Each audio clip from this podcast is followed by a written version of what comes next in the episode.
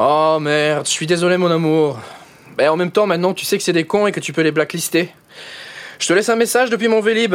Je rentre à toute vitesse à la maison et sans aucune raison. Oh, ok, j'ai failli me prendre un poteau, je te laisse.